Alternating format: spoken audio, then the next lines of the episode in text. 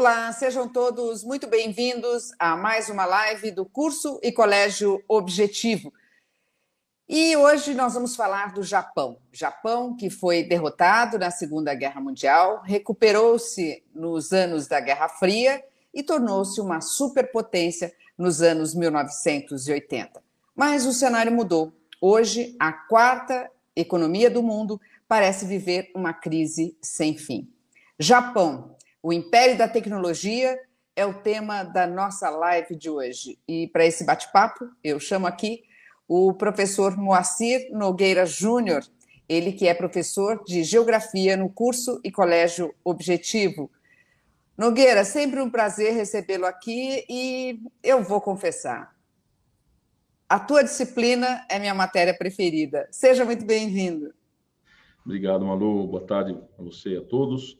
Muito, muito obrigado pelo convite. É um prazer também estar aqui conversando com você. Muito bem. Hoje o nosso assunto é o Japão, né? Qual que é a atual situação econômica do Japão e que fatores é, desencadearam essa situação, o Nogueira?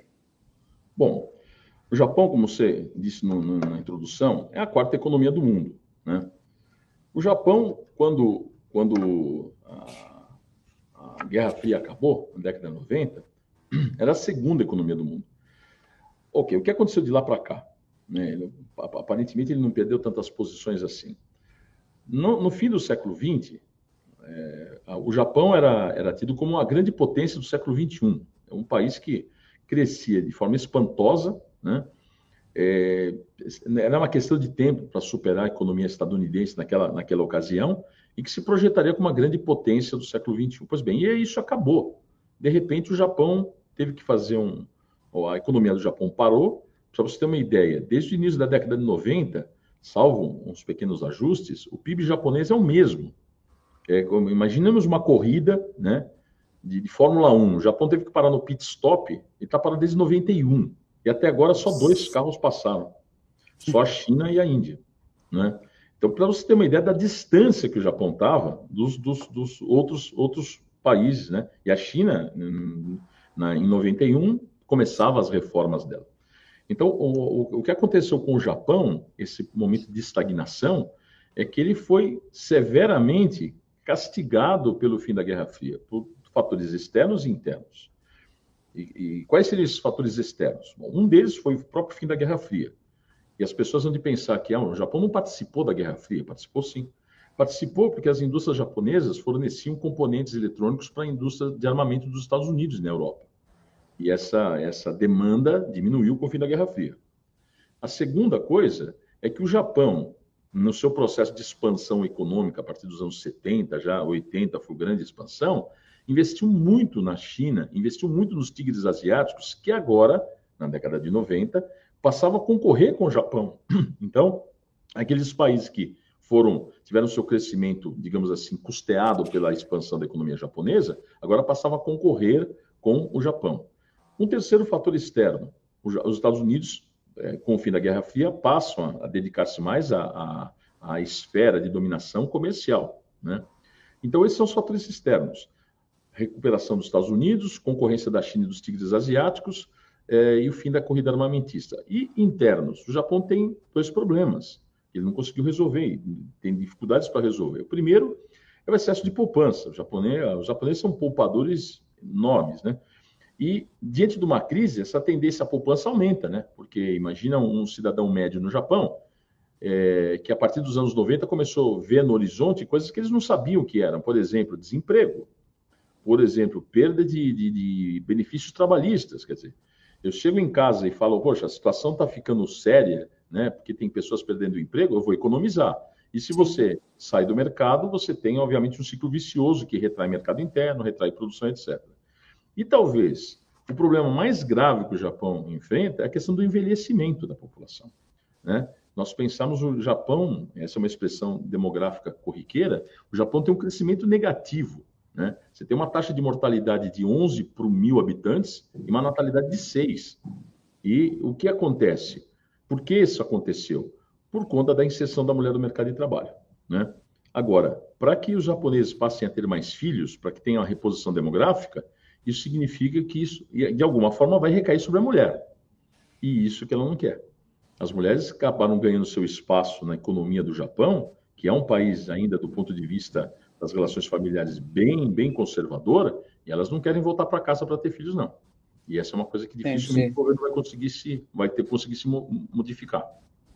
Agora, Nogueira, é curiosa a situação é, da a, a, situação japonesa como um todo, né? Porque o país ele foi um grande investidor dos, dos, dos tigres asiáticos, como você falou, né? Da, da primeira geração, pelo menos.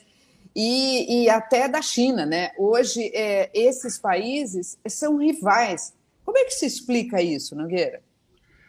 Olha, a, a, expansão do Japão tinha por objetivo aproveitar de fatores que o Japão não tinha tão vantajosos mais nos anos 80, como, por exemplo, a mão de obra. O Japão tem uma mão de obra muito qualificada, mas é cara, né? Comparada à chinesa e comparada à, à da Tailândia, por exemplo. Aí é de se perguntar, nossa, mas se eu for produzir no Japão, eu tenho uma mão de obra qualificada, a produção tem uma qualidade muito grande. Se eu for à China, a qualidade não é tão grande. Não, a empresa japonesa que vai para a China, ela vai produzir na China sob supervisão japonesa e vai produzir com qualidade, só que a um custo bem menor. Então, as empresas japonesas, né, é, que vão investir na China e nos tigres asiáticos, visavam no quê? Aproveitar a mão de obra barata chinesa e outros insumos de produção menos custosos. Só que, da mesma forma que o Japão fez com os Estados Unidos, que ajudou a sua reconstrução, chineses e países da Ásia de modo geral fizeram a lição de casa, né? Quer dizer, vamos receber essas empresas japonesas, que elas aqui vão gerar emprego, vão, trans, vão transferir tecnologia, e com isso nós conseguimos desenvolver o nosso parque industrial, e é isso que aconteceu. Eles desenvolveram e passam a concorrer com o Japão.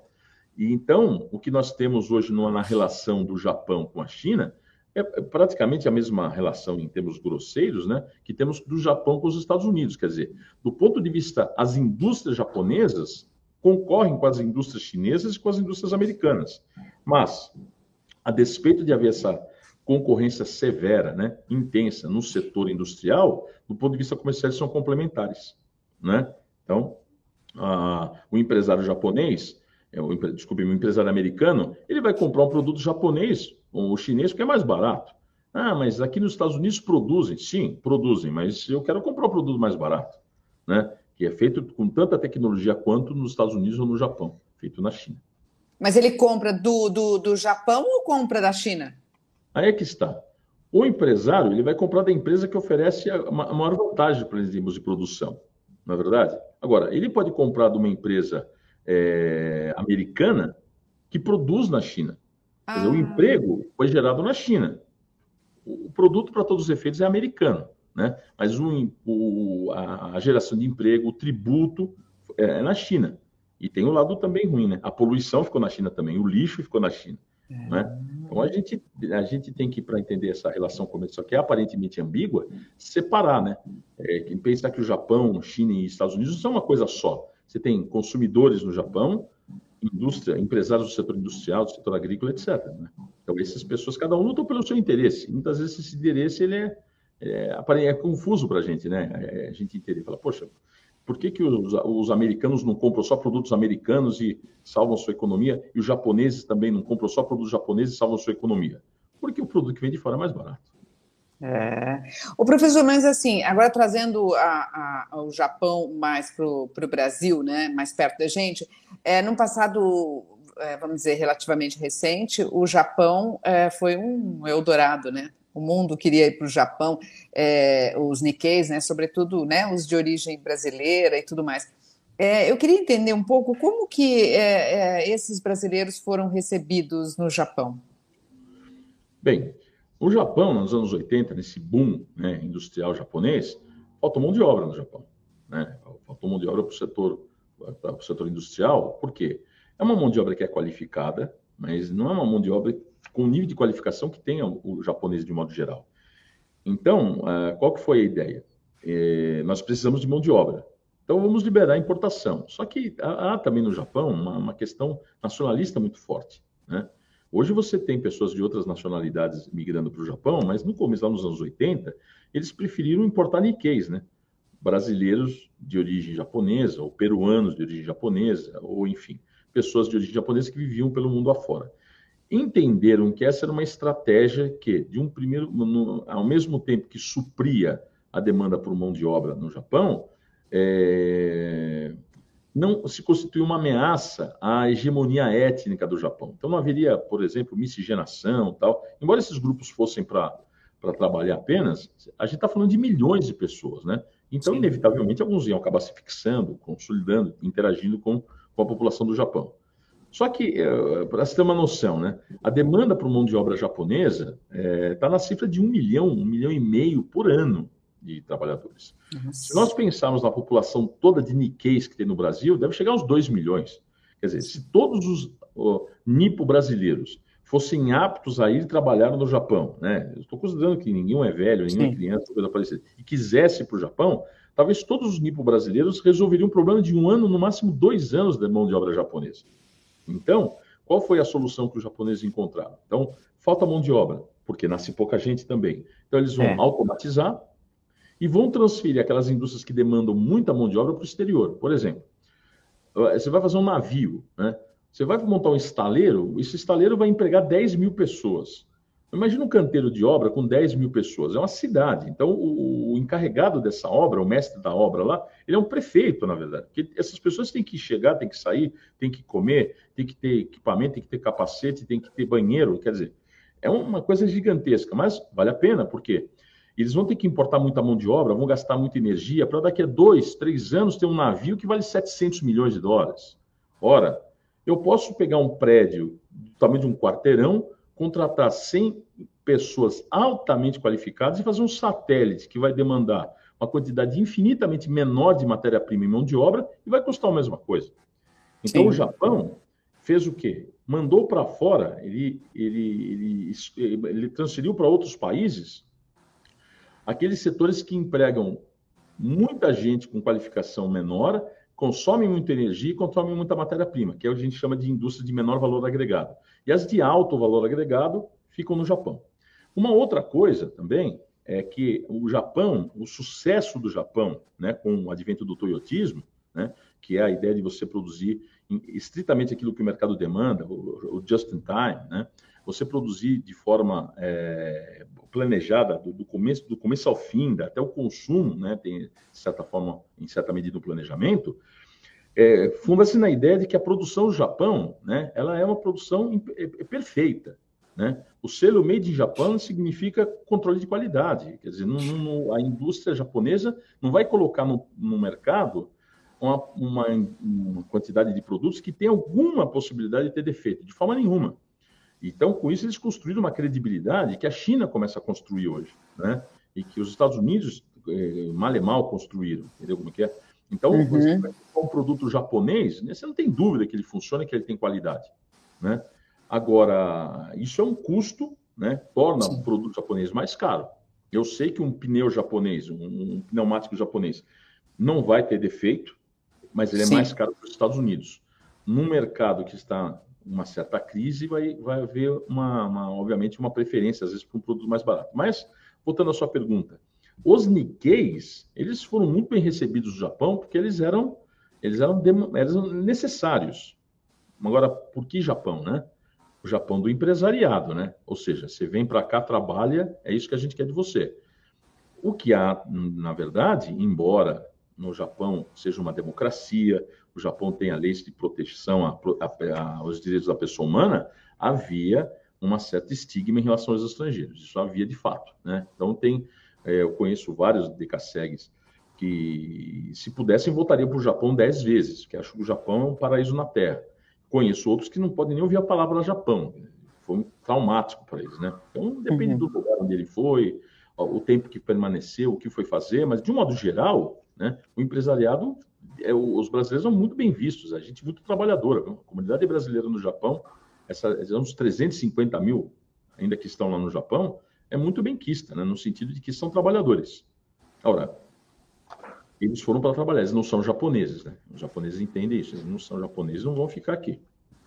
Entendi. Agora, eu queria continuar ainda nessa questão comercial, né? Entender assim, como acontece com a China, os Estados Unidos é, viam o Japão como seu maior rival, né, econômico, pelo menos, né, é, mas ao mesmo tempo é, o maior parceiro comercial, né, assim era constituído o Japão.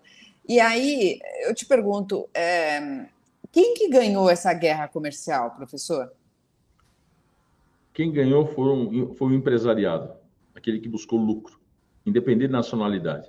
Quem ganhou foi o dinheiro, né? uhum. né? Porque, evidentemente, os, os americanos, eles é, sofreram, foram acossados pelas indústrias japonesas nos anos 90. Os japoneses compraram ativos americanos a valer nos Estados Unidos, né? Os japoneses não, como vou dizer, o, o capitalismo, ele, ele, nasceu inescrupuloso. Né? O negócio dele é lucro, poxa. Né? O lucrar de todas as formas possíveis e imagináveis. Agora, evidentemente, as empresas japonesas que não se, as empresas, desculpem, as empresas americanas que não conseguiram se adequar a essas modernizações, elas pereceram, ficaram pelo caminho. Muitas empresas quebraram, né? Agora, aquelas que entenderam, né, conseguiram fazer uma leitura do, do, das tendências do futuro, não uma previsão, mas uma uhum. tendência uhum. que acontecia, elas investiram em tecnologia, é, enxugaram seus quadros e tal, e, e são competitivas até hoje. Quer dizer, eu entendo, não sou um analista da economia, mas eu entendo que esse empresário de sucesso, no, seja no Japão, na China no, no, nos Estados Unidos, é o sujeito que consegue enxergar a leitura do mercado. Por exemplo, uma, uma, alguns economistas criticam né, a, a, o Japão, porque o Japão ainda é muito, dentre as economias maiores do mundo, né, os países do norte mais ricos, o Japão é um dos que mais depende da indústria. Né? Então, quer dizer, ele devia dedicar-se mais ao setor terciário, à terciarização, o setor de tecnologia, por quê? Porque essa indústria, que é muito competente no Japão, muito eficaz, isso o Brasil vai começar a produzir da mesma forma daqui a pouco e a China também. Então, a gente tem o que, que eles deviam fazer? Esmerar-se naquilo que eles têm, estão à frente e tornar-se cada vez mais à frente, que é a questão de tecnologia. Porque cedo ou tarde, os países emergentes vão alcançá-los. Né? Em algum momento isso vai acontecer. Agora, o Nogueira, num sistema capitalista não, não é possível é, é, dissociar né, a economia da política, né? E nesse sentido, a economia forte do, do Japão, ela refletiu no poder político, né? E eu queria que você é, realçasse para gente qual seria o, o exemplo é, mais expressivo desse crescimento do Japão uh, na esfera política. Olha, o Japão, e buscar um outro país, a Alemanha, né, que foram os derrotados e causadores dos conflitos na Segunda Guerra Mundial, na Europa e, e Ásia, foram muito penalizados pós-conflito. Né, tiveram um papel de coadjuvante, né, mas recuperaram suas economias. Né, e eu, eu atrevo a me dizer o seguinte: o fato deles terem ficado fora da Guerra Fria, quer dizer, o Japão não podia ter um exército, ter uma força de defesa modestíssima, né? E a Alemanha também não. Muito provavelmente garantiu a esses países alguma gordurinha econômica que permitiu que investissem em tecnologia. Agora, com, a, com a, o crescimento do Japão né, é, econômico, a ponto de ele dominar setores dos Estados Unidos, econômicos dos Estados Unidos, evidentemente o Japão, da mesma forma que a Alemanha, passaram a questionar é, organismos como, por exemplo, a ONU, né? a forma de organização da ONU, a questão do Conselho de Segurança. Né? O Conselho de Segurança, ele, a estrutura do Conselho de Segurança nos faz retroceder ao fim da, primeira, da Segunda Guerra Mundial. Né? Então, quer dizer, os países que têm poder de vetar decisões do Conselho de Segurança, os membros permanentes, os Estados Unidos, a China, a Rússia, que ocupam o lugar da União Soviética, Reino Unido e França, eram na verdade, incontestavelmente, os grandes lideranças, né, ao findar a Segunda Guerra Mundial. Hoje não são mais. Hoje você tem outros países que ascenderam à condição de potência econômica e política, né, que é uma coisa que não está dissociada. Então o Japão passa a pleitear um assento no Conselho de Segurança da ONU. O Japão, a Alemanha, a Índia e o Brasil formam um grupo chamado G4, né, que justamente tem esse, esse pleito de ingressar como membro permanente do Conselho de Segurança da ONU. Nos anos 90, o Japão começou a mandar missões militares para o exterior, né? mandou para o Iraque, mandou para o Afeganistão, é um corpo técnico, né? só para.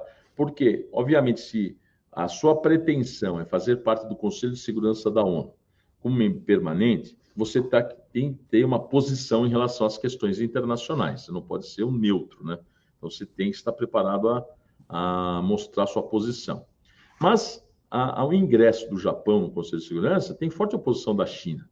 Né? É um país com uhum. que politicamente o Japão rivaliza mais. Da mesma forma que na Alemanha, né, há uma, uma oposição considerável da Inglaterra e da França e até da Itália, até, também é um país que, poxa, por que não eu? Né? O Brasil é a mesma coisa. Né? O Brasil é a maior economia da América Latina, mas o México, a Argentina fazem não propriamente oposição, mas restrições, né? Não são, não apoiam o Brasil, não são veementes no apoio ao Brasil. Mas essa é uma, uma das grandes, uma das grandes, é, digamos assim, manifestações, consequências do crescimento econômico do Japão, o, o desejo de reformar o Conselho de Segurança da ONU. É, e essa a ONU é algo, ela me chama muita atenção. Eu acho que eu queria um dia falar especificamente sobre esses grupos, sobre o GEM né, da, da, da ONU. Assim, me chama muita atenção. Acho que esse é um assunto se a gente eu queria continuar ainda aqui falando do Japão, mas eu gostaria muito de estender esse assunto aí para a questão da ONU, né? Quem é quem quem quem faz, quem veta, né? Quem está junto, quem está separado, enfim. O professor, mas eu queria entender o seguinte também: os Estados Unidos eles mantêm tropas no Japão, né? Quer dizer, qual seria o motivo dos Estados Unidos fazerem isso e assim é, manter essas tropas no território japonês? Isso não desgasta ainda mais a relação entre esses dois países? Sim. É, os japoneses, ah, os americanos mantêm tropas no Japão desde a Segunda Guerra Mundial, desde o fim da Segunda Guerra Mundial, como mantém na Europa, né? Até hoje. Uhum. Então, há de se perguntar, poxa, se não há uma situação de conflito, né? Por que a manutenção dessas tropas? Porque sim, eles avançaram sobre os territórios, eles não vão recuar. E, evidentemente, há um desgaste, como você mesmo disse. Então, é, metade dessas tropas, né, são 50 mil soldados americanos no Japão, metade pelo menos está em Okinawa, que é um, uma ilhazinha, um arquipélago, desculpe, ao sul do arquipélago principal do Japão. E toda vez que há alguma, algum incidente envolvendo soldados americanos no Japão, os jornais nacionalistas capricham na, na, nas notícias, né? Olha lá, o, o, soldado americano atropelou o sujeito, né? Um crime, uma briga, ou coisa que o vale. Porque realmente é uma coisa desconfortável para os japoneses, mas os americanos não têm pudor algum no sentido de dizer, vamos ficar. Não tem nenhum plano que, ah, vamos desocupar em um momento. Não, nada disso. Por quê? A justificativa lá no passado, né, que é, que é essa permanência aqui, como o Japão é, ficou é, é, restrita a capacidade do Japão de organizar uma for forças armadas, né, não podia fazer isso aí. Então os americanos ficariam na, na condição de defendê-los, né? É, a guerra acaba em 45, nós tivemos a guerra da Coreia no começo dos anos 50, então a, a posição do Japão estratégica no, em relação ao extremo Oriente Asiático, que a presença americana, né, que também o Japão está presente, os Estados Unidos também está presente na, na Coreia do Sul, é, é, ela fazia parte, na, naquela ocasião, da, da, política do cordão sanitário. Né? Quer dizer, os americanos tinham interesse em conter a expansão do comunismo na Ásia. Né? Lembra que nós tínhamos a União Soviética, né, que era um país socialista, a China, né, que de 45 a 49 passa por uma guerra civil, e em 49 torna-se um país socialista, Coreia do Norte socialista, o Vietnã do Norte, naquela ocasião, em conflito com o Vietnã do Sul, quer dizer, os americanos estão vendo que a Ásia está ficando um continente vermelho, né? E para tentar conter isso aí, os americanos mantiveram base nas Filipinas, em Taiwan, Coreia do Sul, no Japão, né? Fizeram alianças com esses países de cooperação militar. Agora, isso não se justifica mais, não é? Não, tem a Coreia do Norte. Então sempre vai haver uma ameaça. É, é, é a mesma coisa que na Europa, né? Tem a OTAN, né? Poxa, tem 400 mil soldados na, na Europa, mas para quê? A União Soviética desapareceu, não tem mais Guerra Fria mas tinha depois da, depois da, da, da, da Guerra Fria, tinha a questão da Iugoslávia. Depois do problema da Iugoslávia, tinha o problema do terrorismo. Agora a Ucrânia. Você sempre vai ter um é. motivo para manter tropas americanas. Ou seja, quando os americanos vão sair? Nunca. Então, por, isso é uma coisa interessante, pelo seguinte: toda vez que tropas americanas chegam a um país, as pessoas devem pensar, poxa, eles estão lá protegendo, estão ajudando no Iraque, no Afeganistão, estão fazendo isso aí. Sim, mas eles vão se alargar, eles vão ficar. É uma tendência isso aí. Né? Então, são raros os casos de países, por exemplo, que colocaram os americanos para fora. Filipinas, né, tiraram a base de Clark lá na época do Ferdinand de Marcos. Brasil, né, o Geisel botou as bases do Nordeste embora.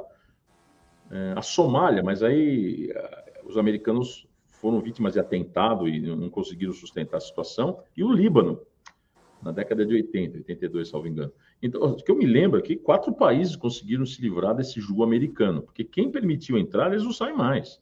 A tendência, né? Eles vão se alargando, né? Eles vão ter a tendência, eles vão se, vão se. A China faz. A China tem bases na África, né? Tem em Djibouti, lá no, no chifre africano, tem uma base. Oh, o que a China está fazendo na África? Sim, ela vai estender seus domínios, né? Sim, vai traduzir em poder militar o seu poder econômico. É, é verdade, professor. E é isso, assim, essa também daria outra, outra conversa, ah, né? Se, se, a gente é, resvalasse por esse, por esse lado, né? Quer dizer, você pega é, o Afeganistão, né? o Iraque, e por aí vai, né? A gente é, estenderia. Para você ter uma ideia, no caso do Afeganistão, a saída dos americanos, né? Os americanos fizeram um acordo com o Talibã. Eles ignoraram solenemente o governo americano, o governo afegão. Seria a é. mesma coisa que, o, que, que por exemplo, a, os Estados Unidos fazer um acordo com as Farc e ignorar o governo da Colômbia. Quer dizer, o governo serve para quê? É. E, e, e, o curioso é que, bom, eu acho que dá uma certa dose de cinismo nisso aí. Olha, nós sairemos, mas vocês garantem que vocês vão importunar o governo do Afeganistão. É. O Talibã falou, claro que não. Imagina, mas, é. É queria acreditar numa coisa dessa. É que a coisa no Afeganistão estava insustentável. É. Quer dizer, se a gente pensar é, a miúde, o que acontecia? Os caras já estavam há 20 anos no Afeganistão. Aquilo claro. ali é um. É dinheiro para a que está indo para lá. No, e qual resultado concreto você tem? Nenhum. Nenhum. Então vamos sair de cena que é melhor. Ó, deixa eu puxar aqui para o Japão, senão a gente vai derivar. Ô, Nogueira, mas é, o, o Japão, eu queria puxar um assunto também bastante é, vamos dizer, forte e importante nesse momento, né, sobretudo com a guerra aí é, da Rússia e a Ucrânia, é a questão da, da é, nuclear, né? E o Japão, ele depende muito é, da, da, energia nuclear, né? Com a explosão do reator de Fukushima, é, o governo anunciou o fechamento de usinas nucleares e que empenharia esforços no sentido de desativar a, as usinas definitivamente. Por que, que o Japão optou pela ah, pela energia nuclear se ela é tão perigosa? E por que, que o país não fecha essas usinas de uma vez por todas? Bom, em primeiro lugar, vamos lembrar o Japão. O Japão é um país que tem 127 milhões de pessoas, 124, né? O censo agora, últimos, últimos números, 124 milhões, e tem uma área que é menor de Minas Gerais, né? Tem, São Paulo tem 240 mil quilômetros, o Japão tem 370. Então, Minas Gerais tem 500, né? Então, é um país pequeno. Dizem, né, é, que o Japão tem vulcões tal. Ele não tem vulcão, ele é vulcão. O Japão é o topo de uma cordilheira vulcânica submersa. Então, se você colocar um sismógrafo no Japão, você pode ter certeza que você vai pensar que está com defeito, que ele, tá, ele vai se movimentar todo o tempo. Você tem sismos o tempo todo. Só que esses sismos são, são instrumentais, ninguém percebe, né? E ao longo do ano acontece uma, algum, algum número pequeno de sismos mais, mais intensos, né? superiores a 6 na escala Richter. O, o sismo lá de Fukushima, né? Ele foi de 8,9 na escala Richter. Ele ocorreu no oceano, no nordeste do Japão, provocou, o terremoto já abalou o Japão, esse, ter, esse terremoto no oceano provocou um maremoto, que os japoneses chamam de tsunami, que inundou o nordeste do Japão, lá onde está Fukushima. E a inundação levou o reator a explodir. Pois bem, o Japão, obviamente, sensibilizado com essa questão, e havia, há, há no Japão uma pressão forte contra a usina nuclear, o governo resolveu, falou, não, não, vamos fechar, chega, isso aqui não tem mais condição, porque explodiu o reator. As uhum. pessoas receber iodo por causa de contaminação, o negócio foi muito grave, né? É. Acontece que o Japão não tem outra fonte de energia. As, o Japão tem potencial hidrelétrico considerável, mas praticamente já esgotou o potencial. Ele não tem petróleo, porque o território japonês o que é? Formação vulcânica, né? Não tem jazida de petróleo, de gás ou carvão. Quando tem, são pouco expressivas. Pois bem. Então, a energia nuclear é interessante no Japão, por dois motivos. Primeiro, que ela é versátil, você pode colocar onde você quiser. E segundo, que ela não polui, porque ela não gera, não gera fumaça ou emite carbono, coisa que o vale. Só que ela tem dois probleminhas. O primeiro, que é o lixo radioativo, que você vai ter que acondicionar isso aí por um tempo muito grande, 700 anos, né? mil anos, sei lá. E a outra questão é que você tem o risco de acidente. É. O Japão tem dois episódios, né? Porque o Japão teve em Tokaimura um acidente em 99, mas foi uma questão operacional, uma questão de manutenção, lá que teve um vazamento de água radioativa. Fukushima explodiu um reator, o negócio foi seríssimo, né? Não foi uma explosão nuclear, mas foi uma explosão com material radioativo. Né? Pois bem, então vamos fechar os reatores nucleares. Muito bem. Mas só que a energia do Japão, na ocasião, mais da metade da energia elétrica é de origem nuclear. Então, o que fazem os japoneses? Primeiro, buscam eficiência energética para economizar, evitam desperdício. E no Japão, isso é uma coisa bacana no Japão, é que você tem uma, um engajamento da população nessas, nessas, nessas propostas cívicas, que é muito grande da população. A população participa. Então, se, se, se falassem lá, hipoteticamente, né? Olha, a gente não vai usar elevador mais. Tá bom, um rabugento, outro ia reclamar, mas o cara sabia que ele está fazendo aquilo, tem um propósito aquilo ali. Né? Uhum. Ocorre que, mesmo essa economia, mesmo essa reengenharia, mesmo essa, essa eficiência maior no uso da energia, não foi suficiente. Então, o governo voltou a a permitir a operação das nucleares, ampliando os, os, requisitos de segurança, etc. Se bem que, maluco, convenhamos, Fukushima não foi questão de segurança. Terremoto. Ali não tem o uhum. que fazer, não tem como evitar. Mas vamos ampliar a questão de segurança, porque o, sismo, até determinado nível, a gente consegue assimilar. E é isso aí. Né?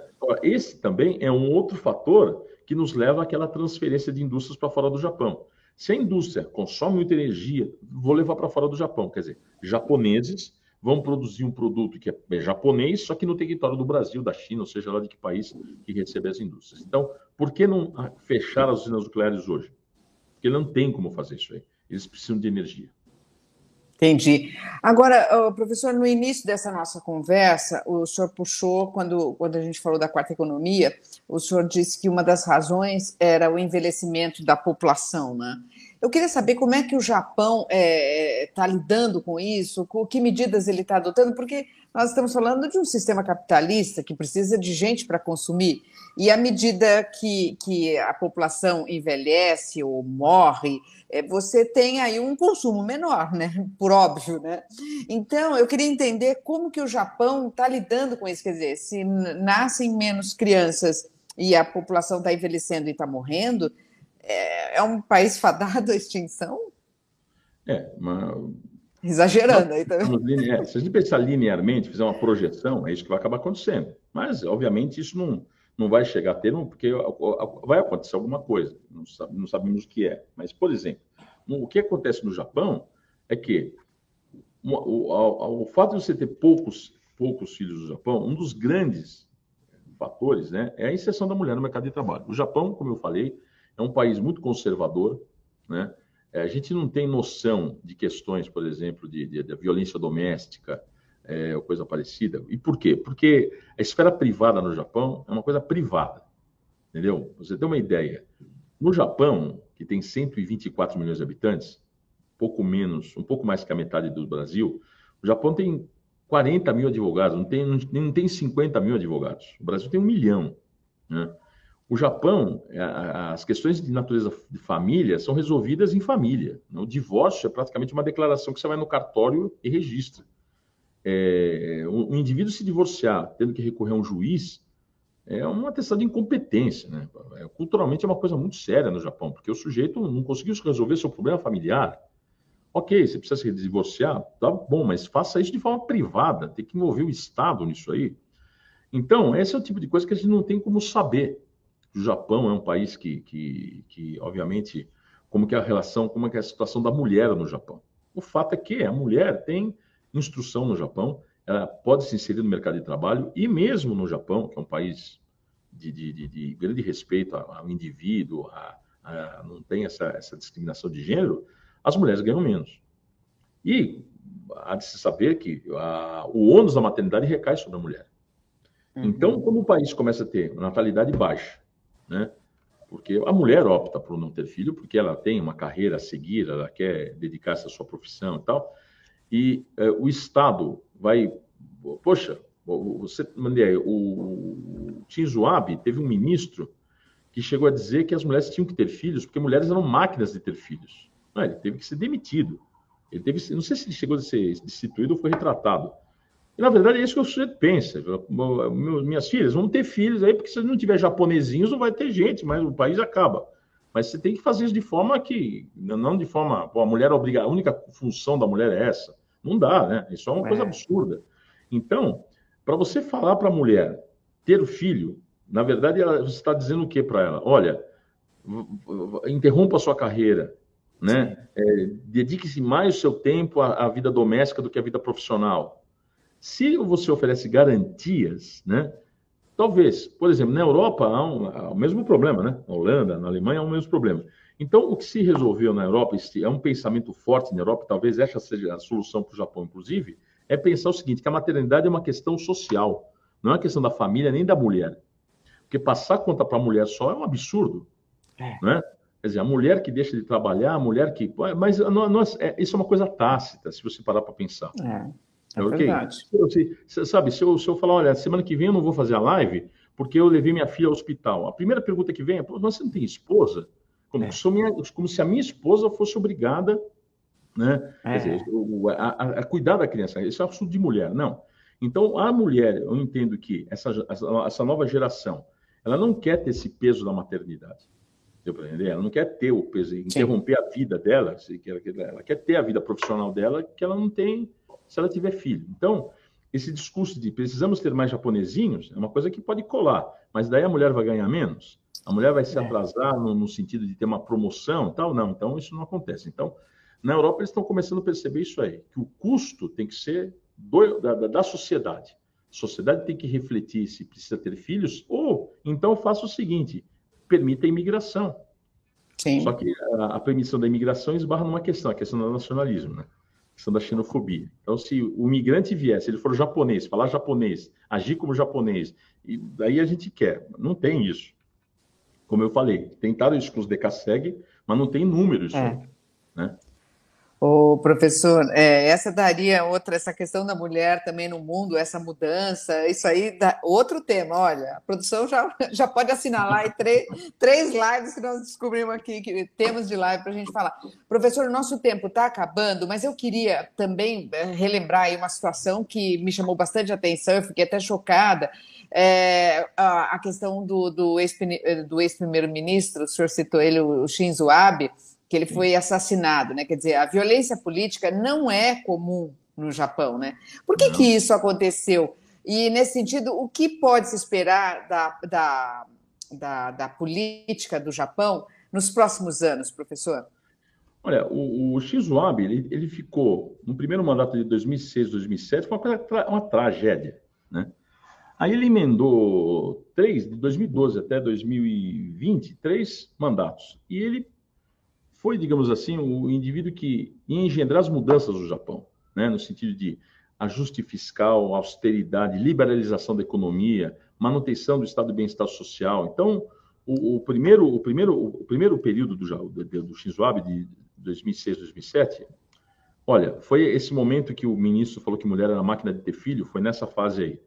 É, ele vi, é, visitou o, o, templo do Japão, não, desculpe-me, eu tenho é, Yasukuni, o nome do templo, que fica em Tóquio, que é dos heróis de guerra no Japão. Ele e os representantes do governo passaram a visitar esse templo. O problema é que nesse templo existem pessoas que morreram, soldados que morreram lutando pelo Japão no exterior, mas tem nesse templo é, indivíduos que estão lá, que são criminosos de guerra. E toda vez que uma autoridade japonesa visita China, Taiwan, Coreia do Sul, reclamam, né? Porque, poxa, vocês estão cultuando caras que barbarizaram aqui na época da guerra. Mas o Shinzo Abe ele tem esse mérito de ter feito um governo forte, né? Ele conseguiu fazer um governo de tentar recuperar o Japão. Então, que o Japão não saiu da crise que se meteu lá em 91, mas em grande parte foi graças ao Shinzo Abe, né? Porque ele conseguiu recuperar o, a economia do Japão no sentido de ter os pilares, né? O Japão ter gastos, controlar gastos, né? Fazer uma gestão do dinheiro público mais coerente, a flexibilizar a economia e permitir a manutenção do bem-estar social. Uhum. Agora, o assassinato dele é uma questão é, episódica, não foi um assassinato político, digamos assim. Ah. Mataram o sujeito porque ele representava algo, uma, uma insatisfação de uma pessoa que é ex-militar do Japão, né? Mas o Japão, de fato, como você hum. falou, ele não tem, não tem esses crimes. Advogados no Japão, é, só ter uma ideia, é, salvo bancas muito consolidadas, você não consegue sustentar no Japão sendo advogado, porque você não tem causa. O japonês não é brigador, eles são conciliadores. O consumidor sempre tem razão, a empresa nunca vai brigar com o consumidor. Nunca. A família, o, o, o sujeito nunca processa o patrão. Não existe funcionário processar patrão. É uma questão de hierarquia que é observada. Não existe filho processar pai. Não existe no Japão. Né? O marido processar mulher. Então, é uma coisa que... Então, a violência no Japão também é muito pequena no Japão. E no Japão também tem um detalhe, muito rapidamente, né? Se o sujeito é acusado de um crime, se ele confessar o crime, isso acontece em 90% dos casos, é verdade que essas confissões também ocorrem depois de, de as autoridades fazerem, digamos assim, uma, um arranjo facial no prisioneiro, né? o que viola direitos e tal. Mas há a confissão, porque se você não confessar e eu provar que você está fazendo errado, as penas são maiores. Então o bandido entende e fala: bom, já que vou ser penalizado mesmo, né? Então você tem uma pena menor. Então é, o Japão tem essa, não é um país violento. Ora, o que esperar do Japão é, para o futuro, o Japão vai ter que se repensar. Ele, se, ele conseguiu fazer isso ao longo da história várias vezes, né? Ele tem que se repensar como que ele vai se inserir nesse mundo em que a tecnologia não é, ele não é o detentor da tecnologia. Todo mundo está fazendo isso aí. Ele está é. fazendo alguma coisa a mais. Então, ele vai ter que conciliar eficiência no consumo de energia, no uso dos recursos naturais que são escassos no país e apresentar ao mundo algo novo. E esse algo novo do Japão está relacionado à sua tecnologia, à sua ciência e à sua educação. Né? É isso que eles vão ter que. É o único patrimônio que eles têm: educação, é, tecnologia. Porque se depender do resto, os outros países conseguem produzir e fazer concorrência a ele. Muito bem, professor. Quero agradecer ao professor Moacir Nogueira Júnior, ele que é professor de Geografia do curso e Colégio Objetivo. Olha, Nogueira, eu sempre saio da sua aula, porque é sempre uma aula, eu gosto da sua matéria e eu sempre saio é, muito melhor do que eu entrei. Quero te agradecer muitíssimo a sua partilha, o seu tempo aqui conosco na tarde de hoje. Muito obrigada, viu, professor? Obrigado você, Malu. Você é uma boa aluna, você se comporta bem, então. Tá Mas, bom, mereço um 10. Pela... É, mereço um 10, mereço um é, 10. Vou, vou pensar. eu, vou, eu vou agradecer também a oportunidade, é sempre bom a gente conversar e sempre é, como derivam assuntos que a gente podia falar, falar, falar e Sim. é realmente bem interessante. É, Obrigado pela e... oportunidade e até o próximo encontro. Até, professor. Obrigada. Tchau, tchau. Tchau.